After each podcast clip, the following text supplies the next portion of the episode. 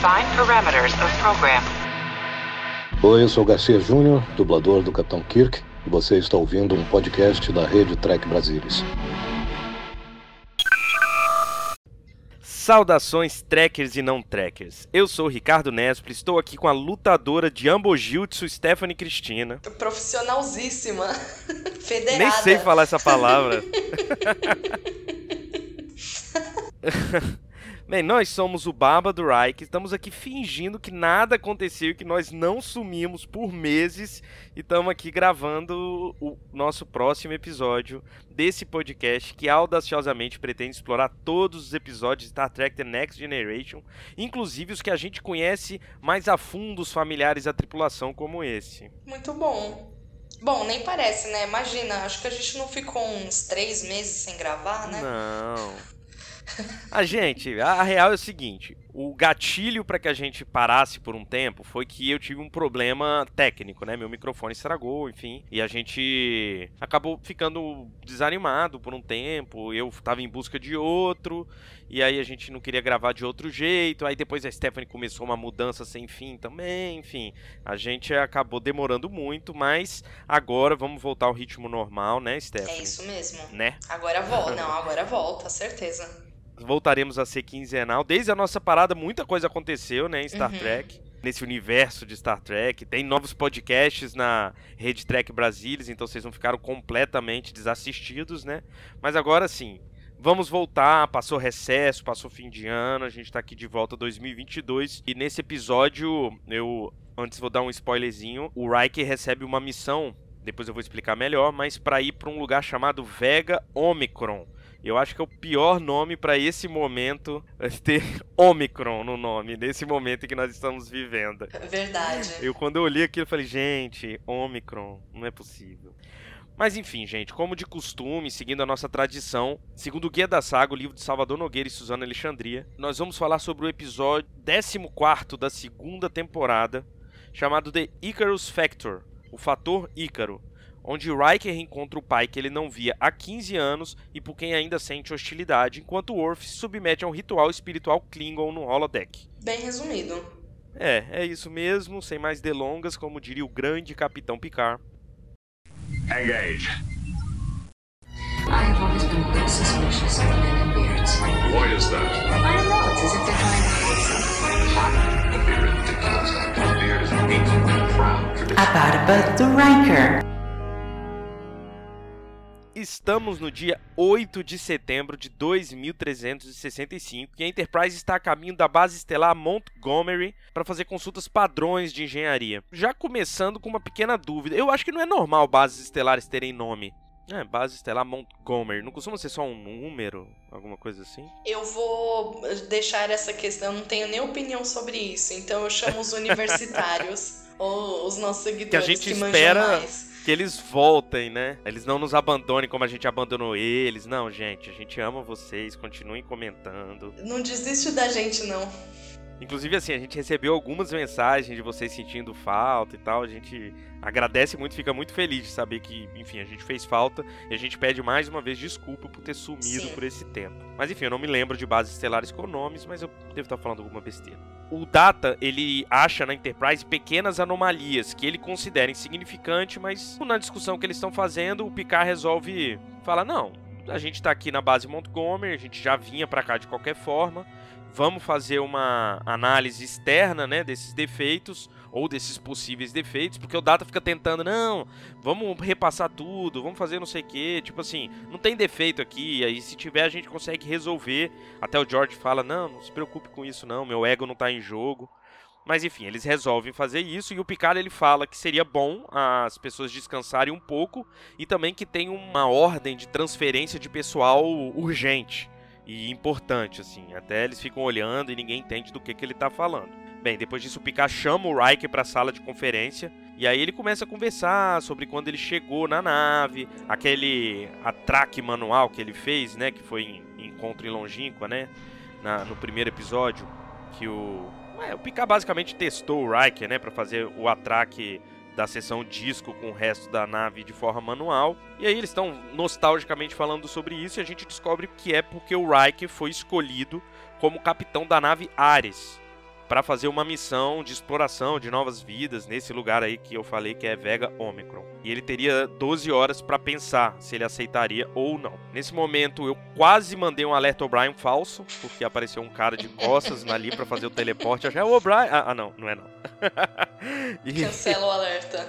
É, cancela o alerta O'Brien. É um, um alferes qualquer que tá lá na sala de transporte é, o, Riker foi lá para receber um, um, consultor que é enviado da base para passar as instruções dessa missão da Ares e tal.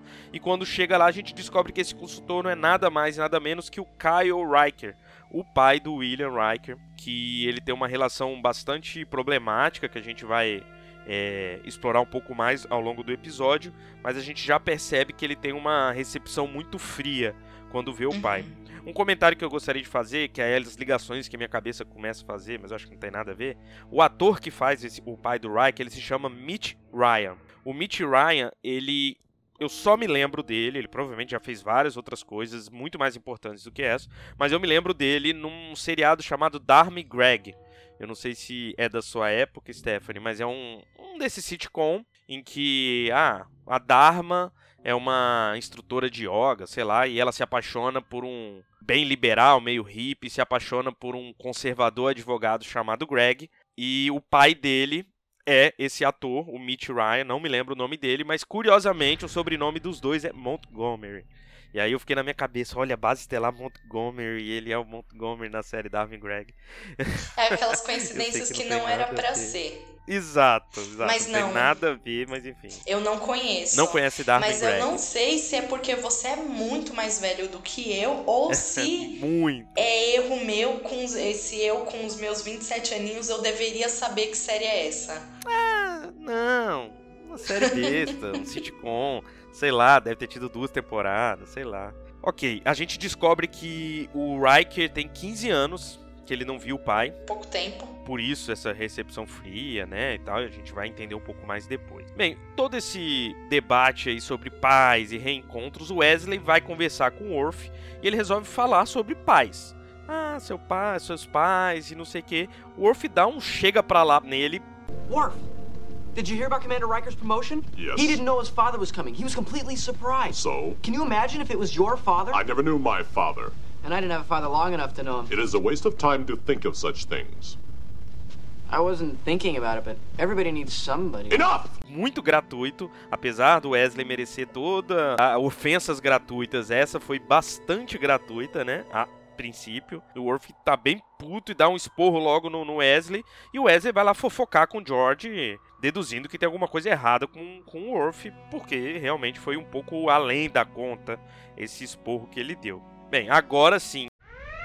Alerta O'Brien.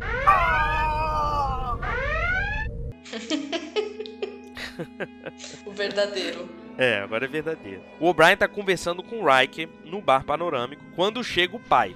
Aliás, as roupas de civil sempre são muito toscas, né, em Star Trek. Nossa, né? sim. Eu acho que eu me obrigaria a entrar na frota só pra não ter que vestir aquelas roupas, cara. e vestir as roupas da frota, porque, meu Deus do céu, gente, por que, que eles se vestem tão mal?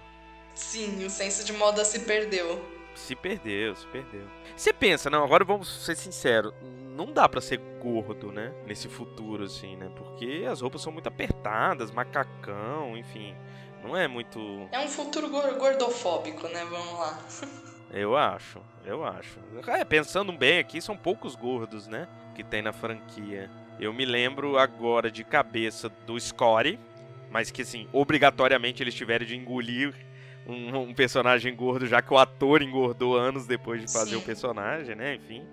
E, sei lá, a Tilly agora em Discovery. E é alvo de preconceito e hate das pessoas que, que se dizem fãs aí de Star Trek. É, né? é, que eu não sei se tem. Não sei se tem influência, mas eu tive. Não sei se eu também eu estou muito doida, mas eu tenho a impressão que eu li ou vi em algum lugar que o Roddenberry tinha esse ideal de beleza assim para o futuro, então que os homens também não teriam pelo e que as pessoas teriam esse corpo meio idealzinho assim, todo mundo no futuro ia ser bonito, bem, sei lá, um, um futuro meio ideal bonito de beleza padrão, grego. né, no caso. É.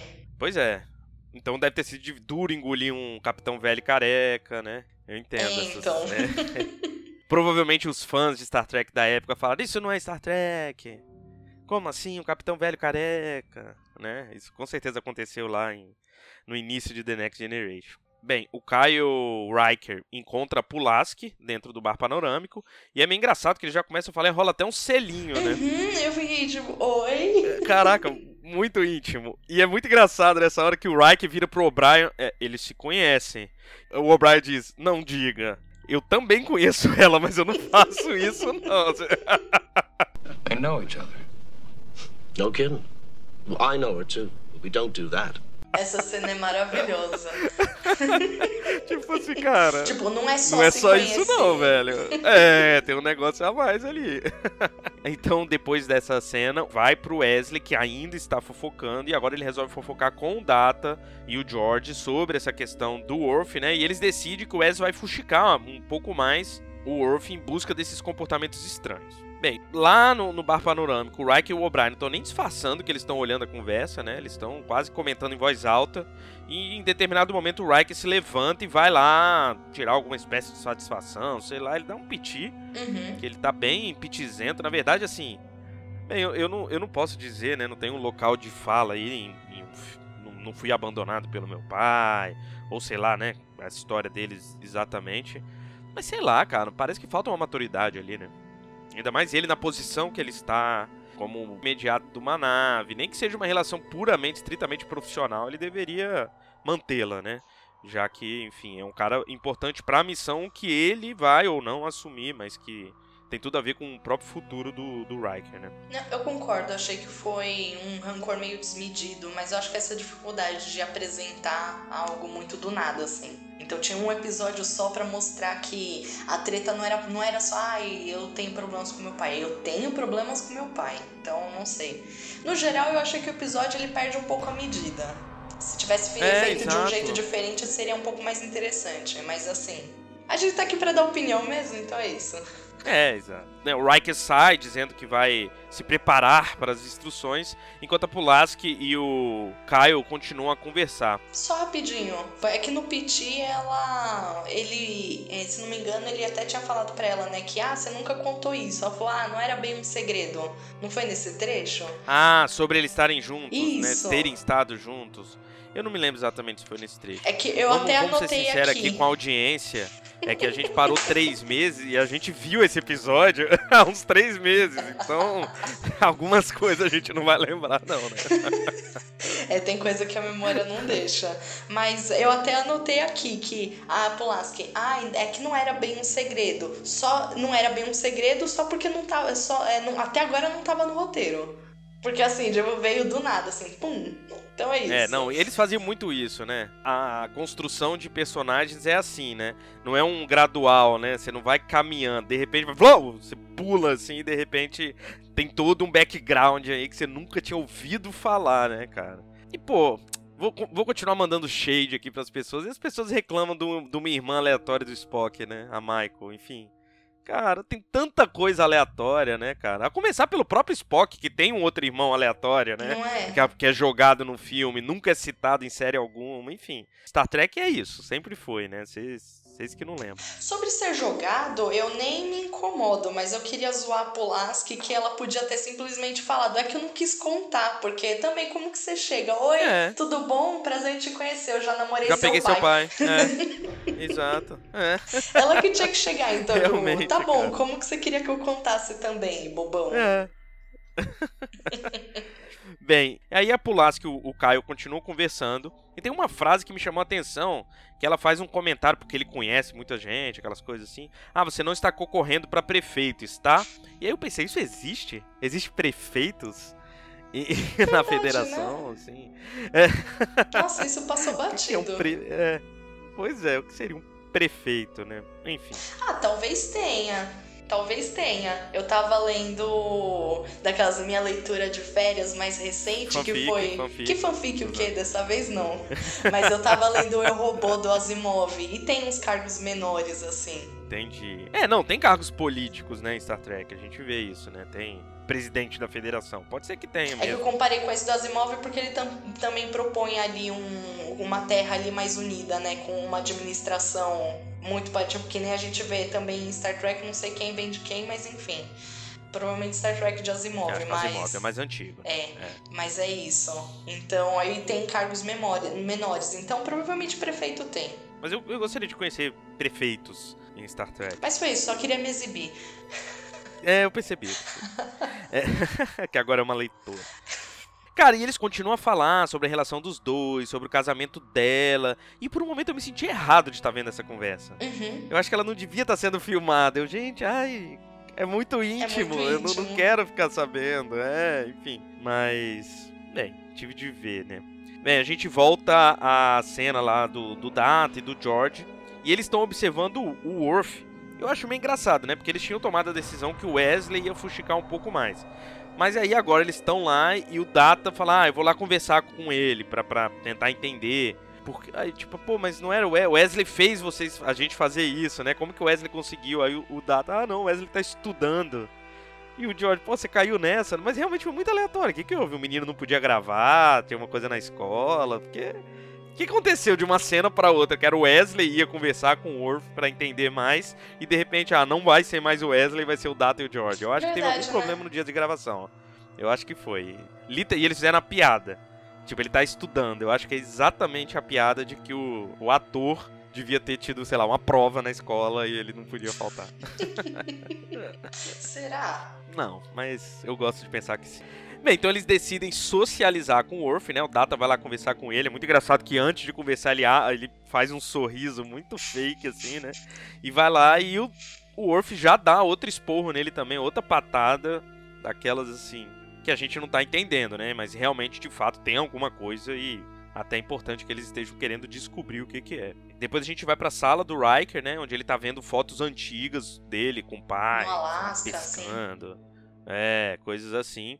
Quando o Worf chega, e o Worf diz que quer acompanhá-lo, caso ele vá, né, pra, pra Ares. Porque ele acha que tem mais possibilidade de combate, ele tem mais possibilidade de morrer com honra, essas coisas que um Klingon faz, e como a Enterprise é uma nave de exploração, ele sente que terá pouco desses momentos, assim, na, na Enterprise. E aí, finalmente, o Riker vai encontrar o pai para conversar sobre as tais instruções, mas o Caio tem todas as instruções num, num arquivo, e aí, quando ele entrega, o Riker fala que nem quer ouvir, nem quer conversar sobre nada, já pega as instruções, ou seja, podia ter sido só enviada, né? Mais uma reunião podia ser um e-mail.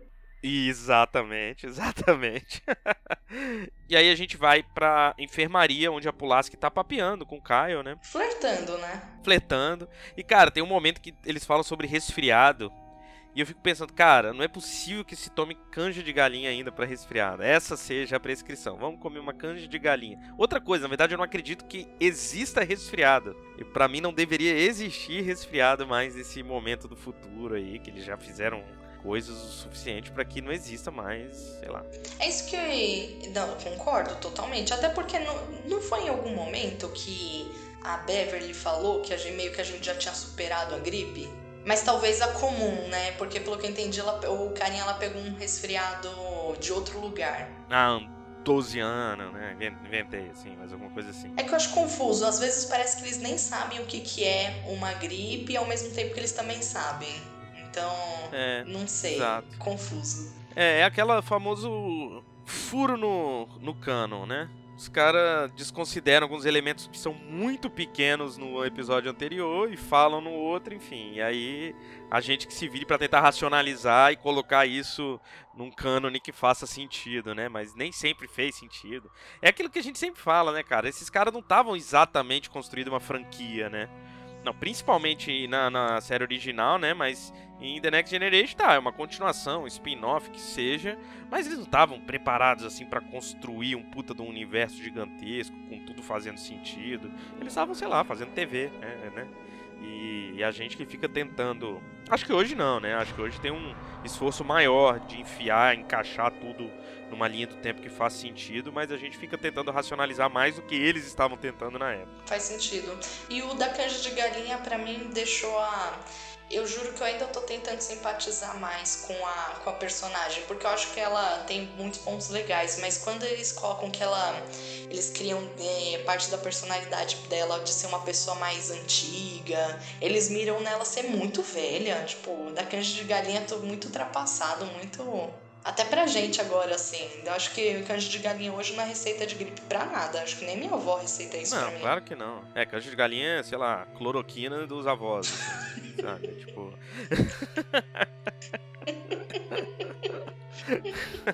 Credo. Mas enfim.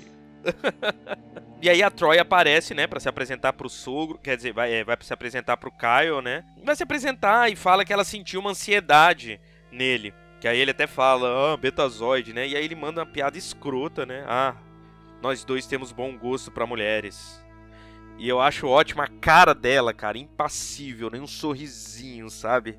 Que é o jeito que é difícil, mas assim, que é o jeito que esses machistas merecem, né? Uhum. Tipo, Tipo, assim, completo silêncio, tipo, cara, você é um idiota, você é só um idiota. E aí eles con- começam a falar, e ela fala que ela gostaria de ajudar na reconciliação dos dois, mas que o Caio precisa basicamente entender por que, que ele é tão competitivo com o próprio filho, né? Que isso é uma coisa que parece que é uma questão, assim, ele sempre quis ganhar do filho, e enfim, várias coisas assim. E ela diz que não tem como se reconciliar sem que isso esteja colocado de alguma forma, né? Sem que essa questão esteja sendo discutida.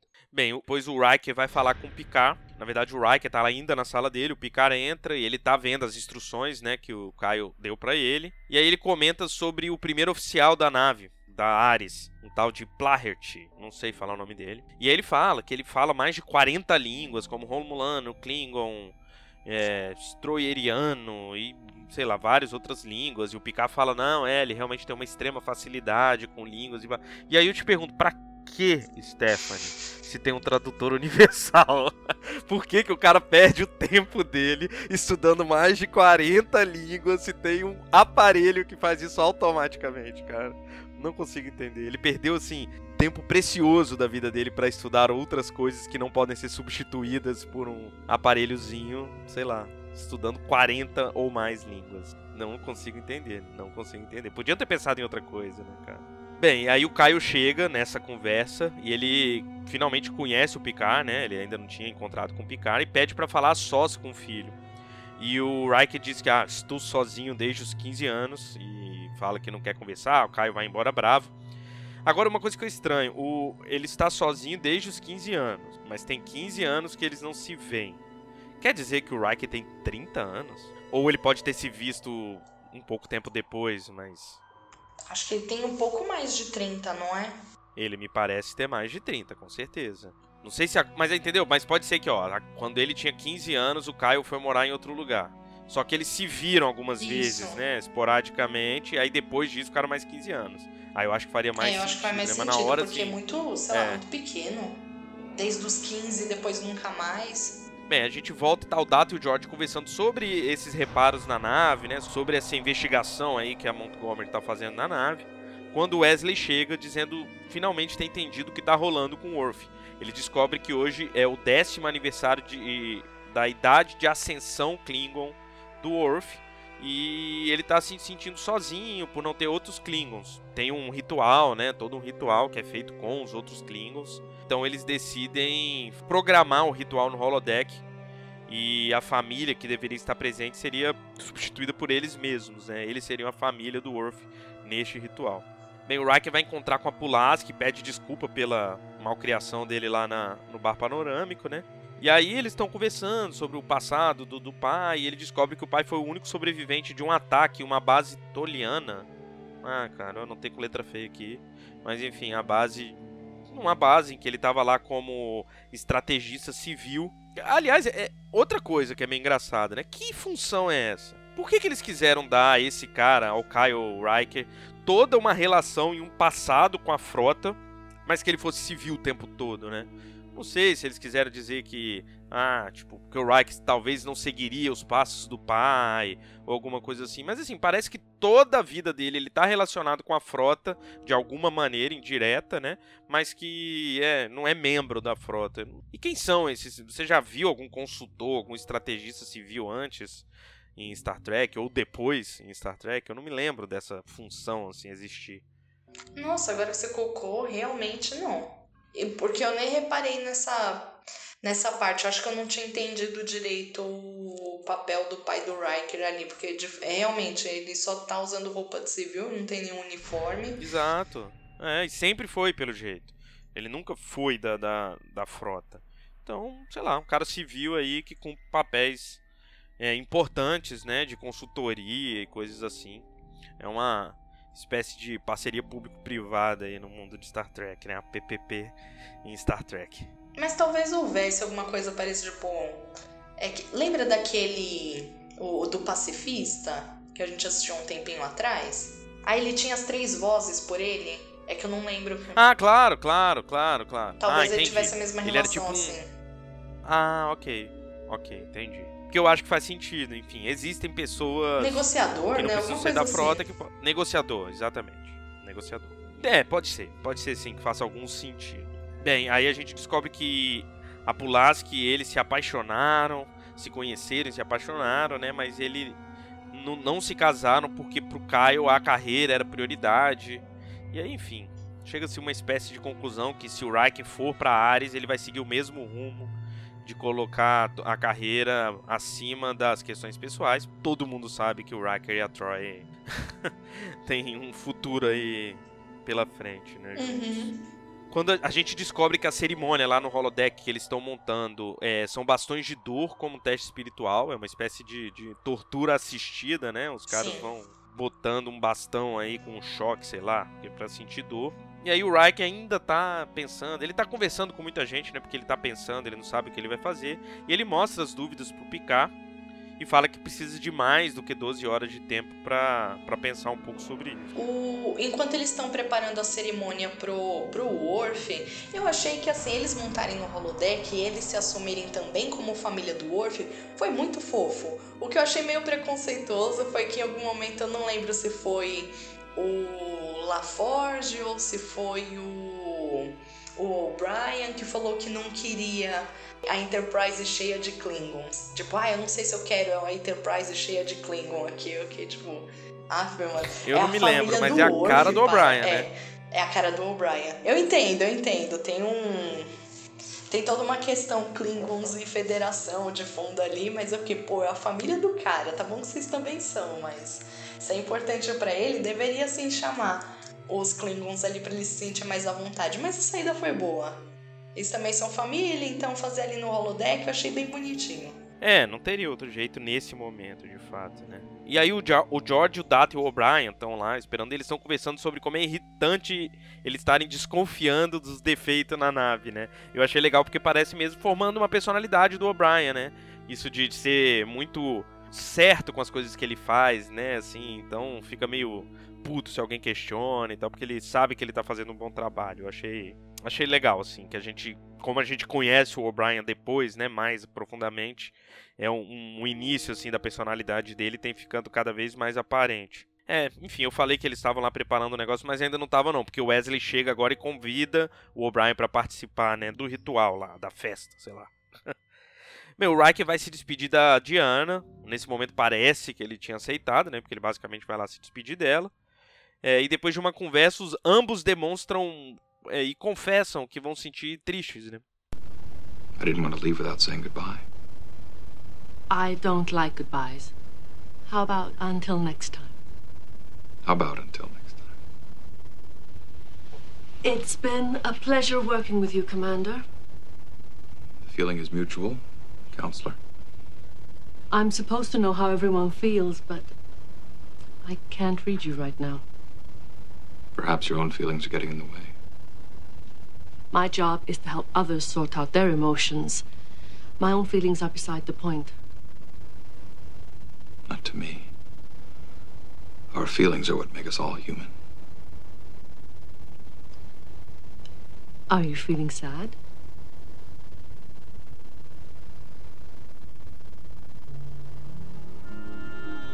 Yes, I am. So am I. Com certeza isso é o que mais contribui para que o Riker. Bem, gente, vocês sabem que o nosso podcast chama Bamba do Riker. Se ele saísse no 14 episódio da segunda temporada, a gente não teria escolhido esse nome, né? Então, obviamente, ele vai ficar na nave, né? então, provavelmente o fato.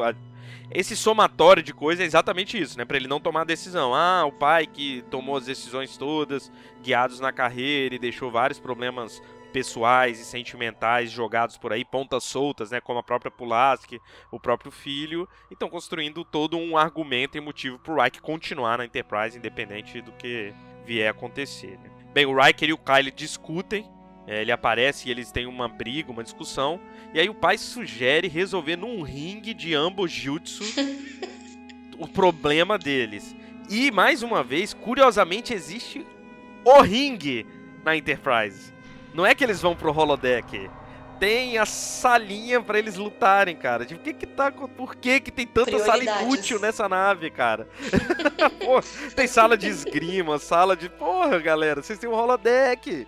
Não precisa. Meu Deus do céu. É que é um esporte famoso, super aderido, que a gente vê num episódio só. Exatamente.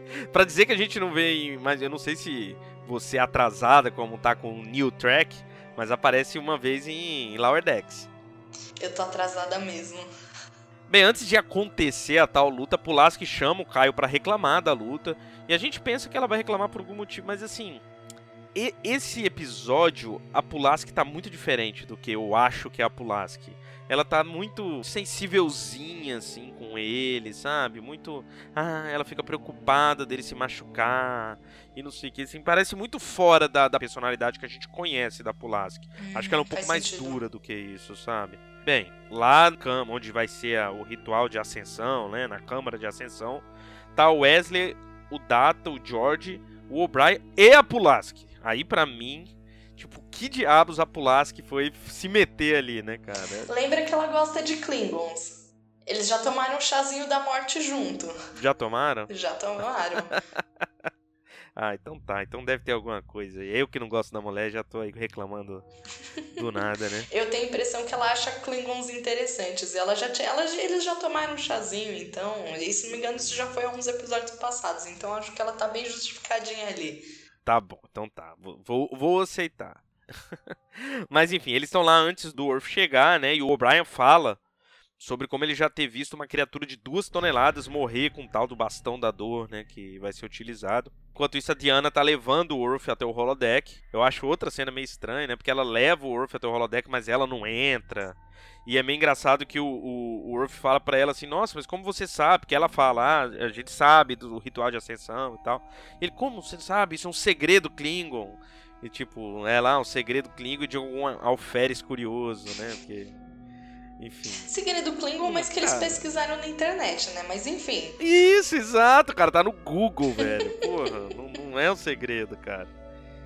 Bem, aí passa a cena do, do ritual, o Orf, sei lá, sendo torturado ali, a gente vendo. Ele completa o ritual, olha pro, pro pessoal e agradece.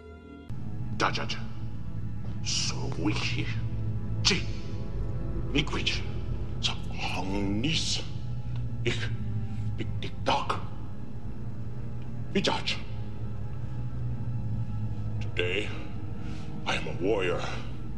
I must show you my heart. I travel the river of blood.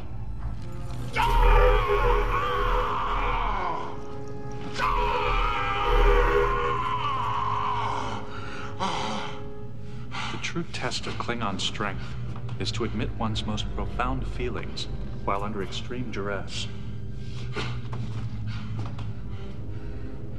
Dagrom, Baha, Philos!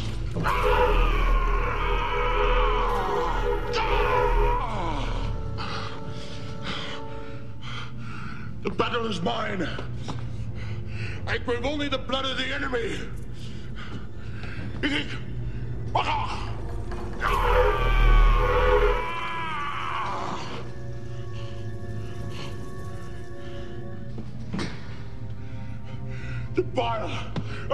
Of the vanquished flows over my hands. Oh,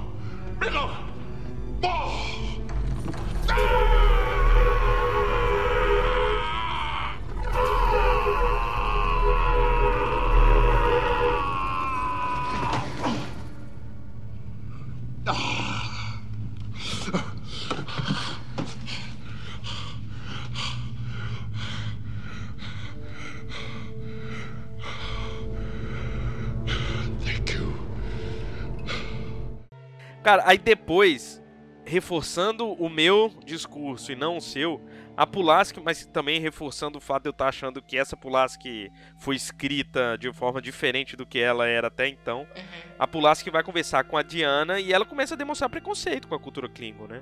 Falar ah, que eles são. Ela meio que fala esse negócio de violência e tal, fala do ritual, para relacionar com a tal luta do Riker e do Kyle, que eles falam assim: ah, a, a nossa cultura já é muito avançada.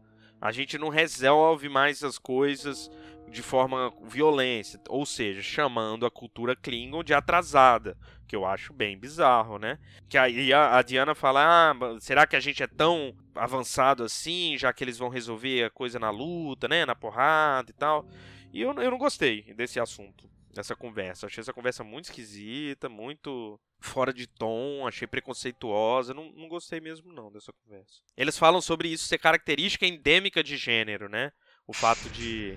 É, cara, é foda, porque no, em, velho, a gente não vai desconstruir essas coisas no futuro. É, Star Trek não, não nos mostra que é possível desconstruir essas questões sociais de gênero no futuro. Sabe, eu acho que é esquisito, assim, a gente considerar endêmico, Sim. quase que uma doença, quase que no DNA, o fato de homens serem violentos e mulheres. Pô, isso, isso não deveria existir em 2365. É isso, eu acho. Essa parte toda me é, eu acho que foge um pouco do que deveria ser mesmo esse universo de Star Trek, né? E aí tem uma parte em que, que eu acho que, que a Diana, eu acho que a Pulaski fala, eu não lembro, não cheguei a anotar, mas uma das duas falam, ah, eles nunca crescem. E esse é o charme deles. Pô, eu quase vomitei. Quase uma senhorita Morello, né? É, exato, exa exatamente, cara. Não, porque assim, isso porra, me incomoda, velho. mas e não é só da Pulaski. Você pega assim, às vezes outras pessoas soltam, e principalmente com Klingon, um preconceito assim de como se eles fossem o, parece que eles gostam deles porque eles são exóticos, entre várias aspas, né? Porque, tipo, ah, é interessante porque é exótico, mas eles são atrasados porque eles são bem primitivos. Aí você fica doloroso de ver. Por isso que às vezes eu não gosto da Pulaski. Ah, eles tentam mirar nela para ser uma pessoa mais é, conservadora, mais não sei o que, tradicional, tradicional né? e é. miram no preconceito. E porra, o homem nunca crescer e esse é o charme deles, não. nossa. Nem não nos é. anos 2020 isso combina, gente. Porra. Daqui a dos 340 anos, né? não. Não é verdade. Enfim, cara, e a gente finalmente vai ter acesso a tal, ao tal ringue Cara, é basicamente uma luta de cotonete com roupinhas retrofuturistas, né? É muito tosco. É muito tosco esse esporte. Anbojitsu. The ultimate evolution in the martial arts. I remember my early lessons. You can never get used to the sightless factor. Or to losing. True. But I've had 15 years to practice.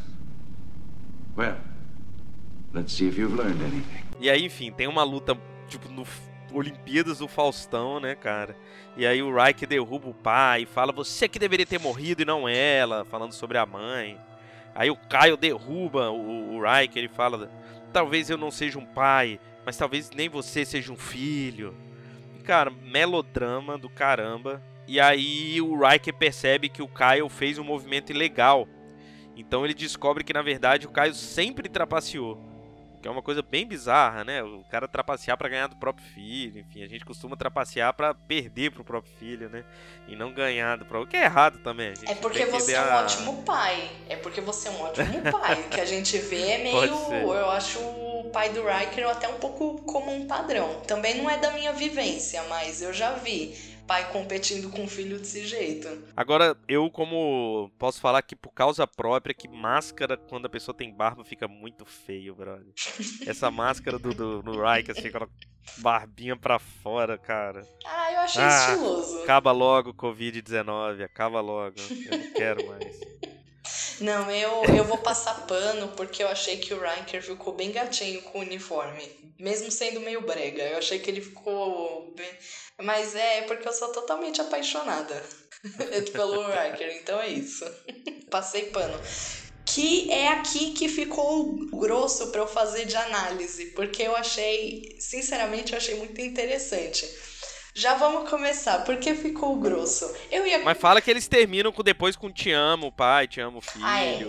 Que bom que você tá aqui. Essa luta tem essa conclusão. Isso. Mas aí vai, analisa aí pra gente. Muito obrigada. Já vou pegar, deixa aqui. Porque primeiro que eu não entendia, ainda não entendo, talvez alguém possa fazer uma análise interessante, por que, que o nome do episódio é Fator Ícaro, de o que, que tem de Ícaro aí. Se a gente, pra mim, se a gente fosse usar alguma, é, alguma tragédia grega pra traduzir esse episódio, eu chamaria de o Fator Édipo esse, esse episódio, porque tem essa questão de pai e filho, para mim reflete muito Édipo. Apesar que quando eu tava assistindo toda toda alegre que eu fiquei, nossa, deve dar para fazer uma análise maravilhosa com o complexo de com a teoria de complexo de Édipo do Freud aqui, dessa disputa entre pai e filho, até a parte que eles me soltam que o Riker nunca conheceu a mãe dele. Eu fiquei, oh, aí isso joga toda a teoria da minha teoria pro espaço. Verdade. Porque entendi. você não teoricamente para Freud, você não conheceu a mãe, então não tem como é, fui até discutir isso com um amigo meu que é todo freudianozinho. Que aí, se não tem mãe, não tem como é, ter ali a disputa do complexo. Mas ainda assim, eu acho interessante que eles têm essa. Fica bem marcada essa disputa de pai e filho. E para não jogar tudo pelo ar da teoria do Édipo, o que, que eu acho interessante? Que nessa luta, é, o que, que é bem. e fica marcante assim é que eles. É, eles lutam cegos, né? Que eles descem aquele visor lá e eles não conseguem ver. Não tem nada mais, tipo, é super edípico. Então, o Freud vai escolher o mito do Édipo para falar sobre essa, o conflito entre, é, entre pai, é, entre o filho e o pai, porque o que que acontece é, no complexo? A criança ou até mesmo próprio ou, ou mesmo quando adulto, ele é cego que nem o próprio Édipo o rei. Ele é cego para esse amor que ele tem pela mãe, então esse desejo de possuir a mãe, instituir o pai. E aqui também os dois são cegos para esse conflito, tipo, a origem do conflito deles. Eu achei interessantíssimo, tanto que quando o Riker percebe ali até o que, que ele faz, ele para na hora luta, ele sobe o capacete, porque ali, ali antes ele estava cego, agora ele vê. Então ele vê assim, você trapaceou o tempo inteiro. Aí por que, que eu acho isso fascinante? Aqui você vê que o Riker ele tem essa tendência de saboio. Esse episódio não. no final a gente vê, já dando, brincando spoiler do final, a gente vê que o, o Riker ele não supera essa mania dele de sabotar a própria carreira. Então ele. Não, ele recusa a, a capitania da nave lá. Aí o que, que eu acho interessante é que é, tem até um trechinho quando ele tá conversando com o Orf lá para trás, que ele fala do evento de pesca. Então que o. Porque ele tá. Tem uma foto que o Riker tá todo bonitinho segurando um peixe e ele reclama que ele nunca pescou aquele peixe. E que, que eu, então ele fala, né, que o pai dele ele tinha medo, então na hora que o é, quando o peixe fisgava, o pai tirava a vara da mão dele e ele mesmo pescava porque tinha medo que o Riker não ia conseguir. Então parece que a talvez essa mania do Riker de achar que ele não consegue vem ali dessa infância com um pai que não deixa ele crescer, que não confia nele, que não dá essa autoestima.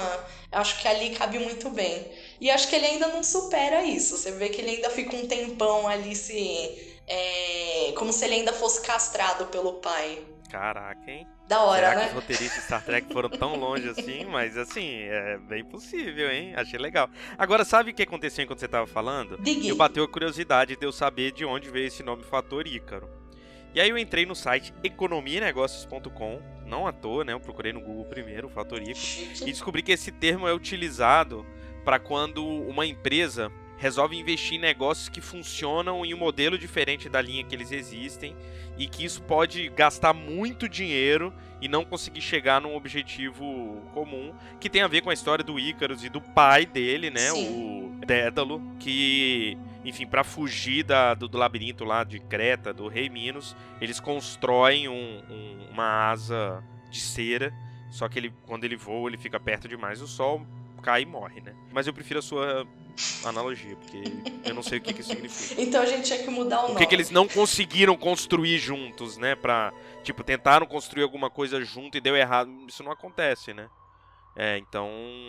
Prefiro que devia ser o fator Édipo aí nesse episódio. Verdade. Nossa, mas ótima pesquisa, porque ainda assim, lembrando da história, eu fiquei, mas o que que tem a ver o Ícaro com o. É o que só se. É, a única coisa é um trabalho de dois, o pai e um filho, né? É. Fazendo alguma coisa.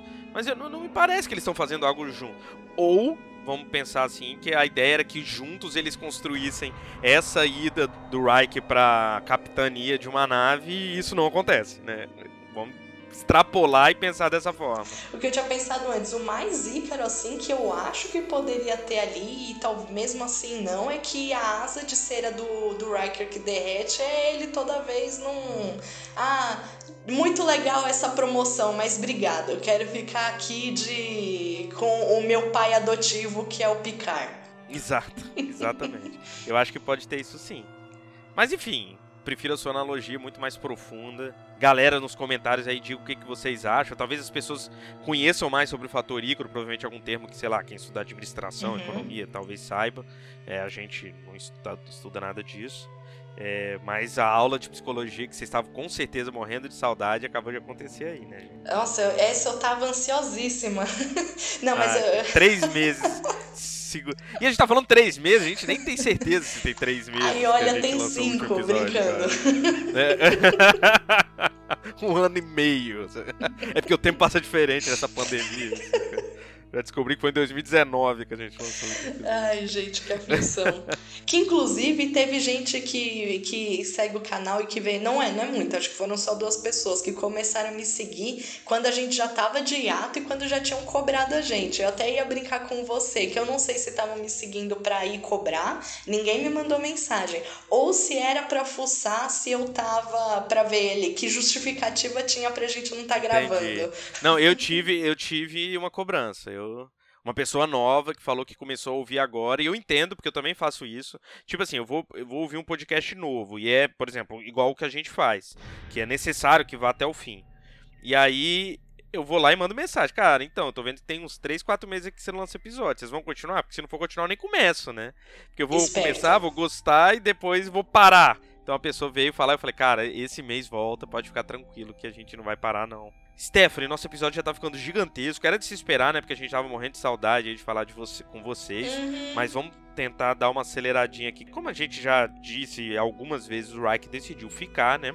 E também a gente descobre que as leituras estavam erradas e que não tinha defeito nenhum na Enterprise. E em resumo, acho que esse é o final, mas assim, eu acho que foi um bom episódio para des pra desenvolvimento dos personagens. Acho que, por mais que sejam backgrounds às vezes muito jogados na nossa cara, assim, que a gente. É a forma que, que era possível se fazer televisão naquela época, com uma série episódica e não serializada, eu compreendo perfeitamente. Acho que é legal eles fazerem esse avanço aí, tanto no personagem menos, mas no personagem do O'Brien, mas principalmente no personagem do Reich, a relação dele com a Troy. A gente vê que essa relação é forte o suficiente para que ele continue ali nessa nave, independente do que das oportunidades. Eu acho que tem muito a ver com, com a relação com a Troy, mas também, como você disse, tem a ver com essa relação dele com o Picard e tal. Então, eu acho que foi shoes. muito bom pra gente conhecer. É, Dead, com certeza. Pra mim, só perdeu uma estrelinha mesmo aí nesse episódio, aquela conversa atrasadíssima e completamente fora de tempo da Pulaski com a Diana. Acho que não combina com nenhuma das duas personagens. Acho que combina muito menos ainda com o universo de Star Trek que a gente viu sendo construído no- ao longo dos últimos anos. Então, assim, né, uma menção não honrosa a esse fato, mas de fato é um episódio que eu gosto. É um episódio muito de conversa, né? Muito de papo, mas que ele, ele chega a um lugar que eu acho interessante. Concordo, concordo mesmo. Então é isso, Stephanie. É isso, parceiro. Então, galera, é isso mesmo. Como a gente já disse, agora a gente vai voltar ao ritmo normal. Episódio nas quartas-feiras, né? De 15 em 15 dias.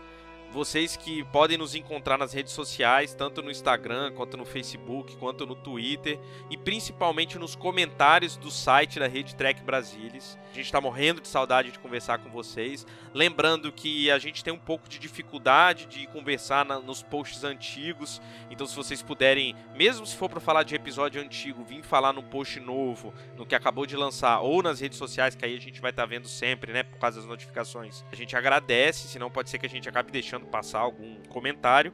Mas é isso, gente. Continue com a gente. Desculpa mesmo pelo enorme ato. Acho que todo podcast, assim, igual o nosso, né, que é completamente voluntário, que a gente não recebe nada para fazer essas coisas acontecem, né? Porque a gente tem várias outras coisas na vida que vão acontecendo, mas a gente promete não ficar tanto tempo sumido e principalmente se a gente for sumir, a gente avisa dessa vez que a gente nem isso fez, né? É isso mesmo. Tá bom. Gente, muito então, obrigada. Um beijo para todos vocês. Beijões.